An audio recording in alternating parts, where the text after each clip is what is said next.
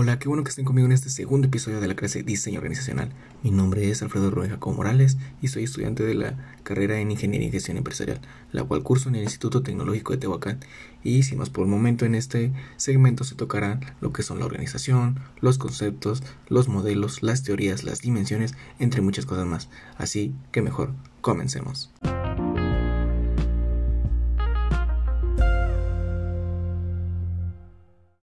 Y bueno, comencemos con el primer tema, el cual es la organización como un sistema estratégico de una empresa. La parte de organización se refiere a lo que es la estructura que facilita la coordinación de actividades y controla los actos de los miembros. Estas mismas te permiten administrar y alcanzar objetivos de manera clara y oportuna. A su vez, un sistema estratégico debe de tener metas comunes y buena estructura, por lo tanto que si estas estrategias deben tener fines claros, para los cuales los trabajadores deben unirse para alcanzar dichos objetivos en una buena organización. Bueno, y como tema 2 hablaremos de lo que es el concepto de diseño organizacional.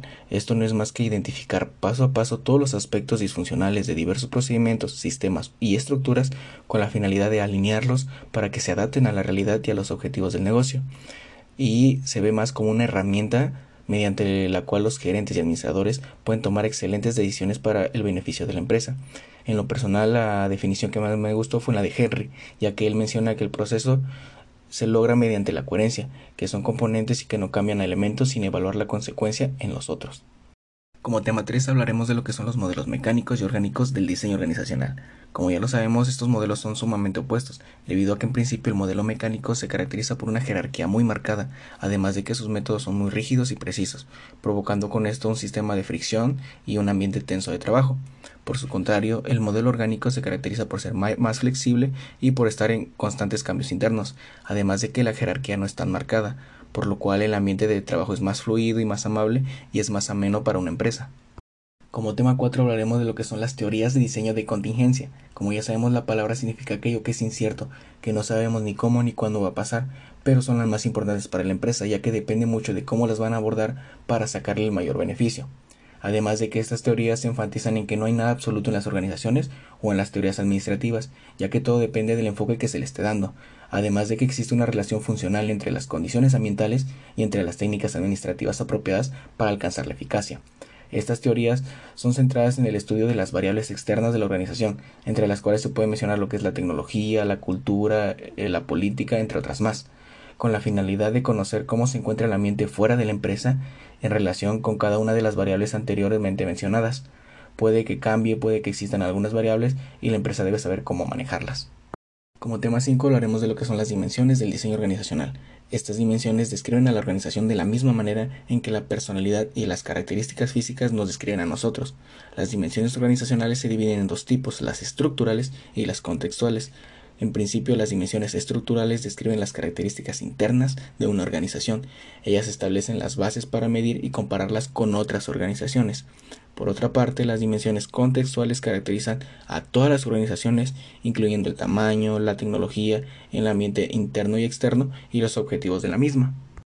Como tema 6 hablaremos de la relación entre el diseño organizacional y la figura legal y fiscal de una empresa. Como todos sabemos, las leyes son generales y obligatorias para todos, y se tiene una sanción en caso de que no sean cumplidas. Al tú crear una empresa o negocio es necesario que la constituyas legalmente, ya que esto te va a permitir que la empresa sea legalmente reconocida, además de que esté sujeta a créditos, que podamos emitir comprantes de pago y podamos producir y comercializar tus bienes o servicios sin ninguna restricción. Las obligaciones legales son las normas de toda empresa debe cumplir y tiene por objeto garantizar el funcionamiento y ordenamiento de las actividades empresariales de un país además de que se refiere a la forma en la que está constituida o por la que tiene reconocimiento ante la autoridad o sociedad en general, y entre las más comunes están regidas en la ley de sociedades mercantiles. Aquí se puede dividir en diferentes tipos de sociedades, que puede ser de comandita simple, por acciones, entre otras. Por otro lado, el derecho fiscal o derecho tributario es la rama del derecho público que se encarga de regular las normas jurídicas que permiten las actividades estatales, ya que éstas se financian de por los soportes obligatorios que son llamados impuestos de los ciudadanos, que permiten solventar el gasto público. Como tema 7 hablaremos de la relación del diseño organizacional y tamaño y giro de la empresa. Esto va a depender mucho del giro de la empresa, ya que dependiendo de lo que tú quieras hacer, depende de las instalaciones que tú quieras tener.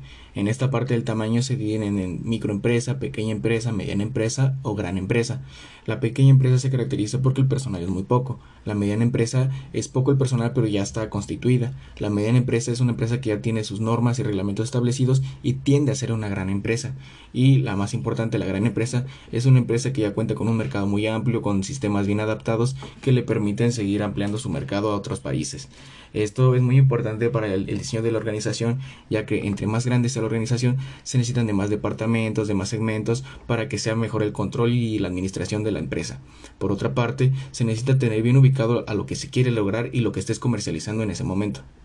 Como tema 8 hablaremos de la relación entre el ambiente y el diseño organizacional, ya que el ambiente son factores que afectan el funcionamiento de la organización tanto internamente como externamente. En principio, el ambiente externo son las instituciones o fuerzas fuera de la organización relevantes para sus operaciones, que afectan el rendimiento de la empresa.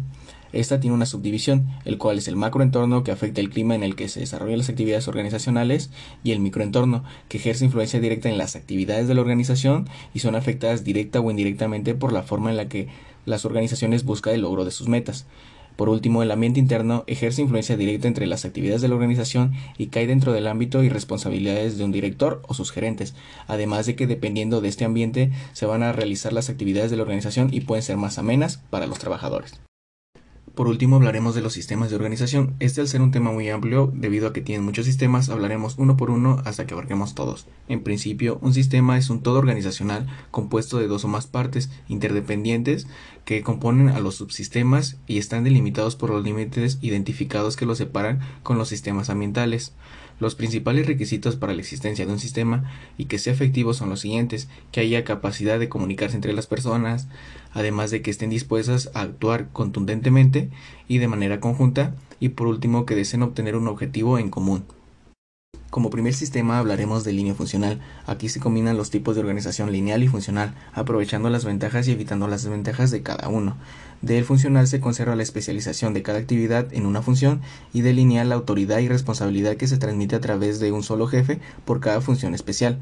Es una organización muy simple y de conformación piramidal, donde cada jefe recibe y transmite todo lo que sucede a su área. Cada vez las líneas de comunicación son rígidamente establecidas y tienen una organización básica o primaria y forman fundamentos de la organización. A continuación hablaremos del sistema por staff. Staff hace referencia no obligatoriamente a los empleados o trabajadores que están en la plantilla principal, sino que puede ser personal contratado momentáneamente o en los momentos de decadencia, ya que estos son los especialistas encargados de asesorar a los directivos o los que se encargan de una materia específica. Es un conjunto de recursos que asesoran y colaboran en un componente específico de una organización. Este tipo de organización no disfruta de autoridad de línea o poder imponer decisiones. Surge como consecuencia de las grandes empresas y del avance de la tecnología, ya que proporciona información experta y asesoría. Por lo general, este tipo de organización no se da por sí sola, sino que se da por la combinación de las dos anteriormente mencionadas, y por lo general es para las empresas de mediana y gran magnitud. La principal función de los staff son los servicios, la consultoría y asesoría, el seguimiento y la planeación y control. Ahora hablaremos de lo que es el sistema matricial. Consiste en combinar la departamentalización por producto con la de las funciones. Se distingue de otros tipos de organización porque se abandona el principio de la unidad de mando de dos jefes.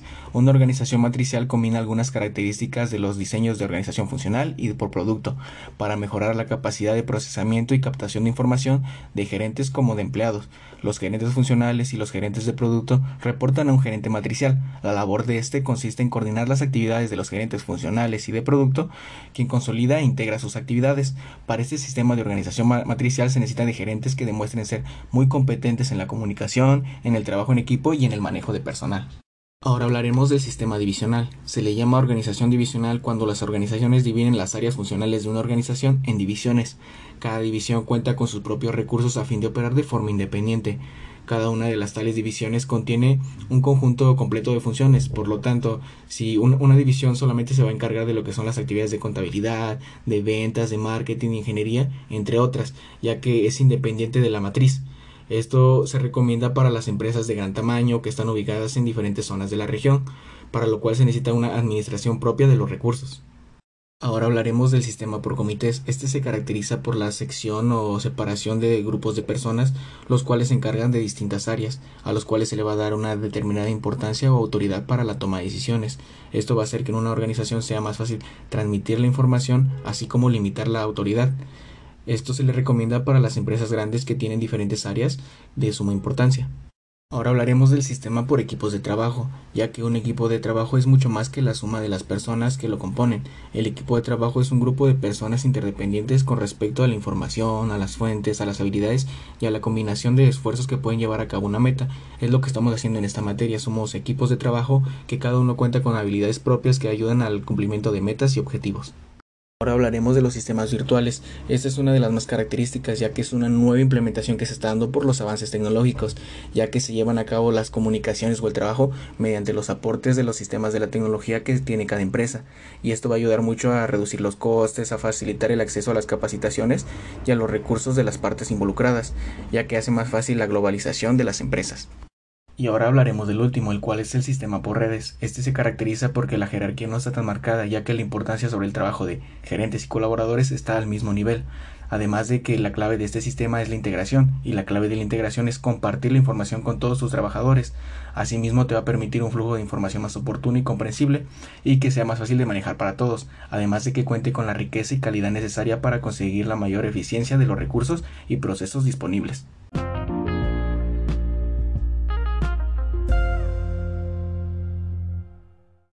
Y bueno, eso fue todo por este segundo episodio de la clase Diseño Organizacional. Espero haya sido de su grado y me acompañen en los próximos. Me despido de ustedes no sin antes desearles un hermoso día.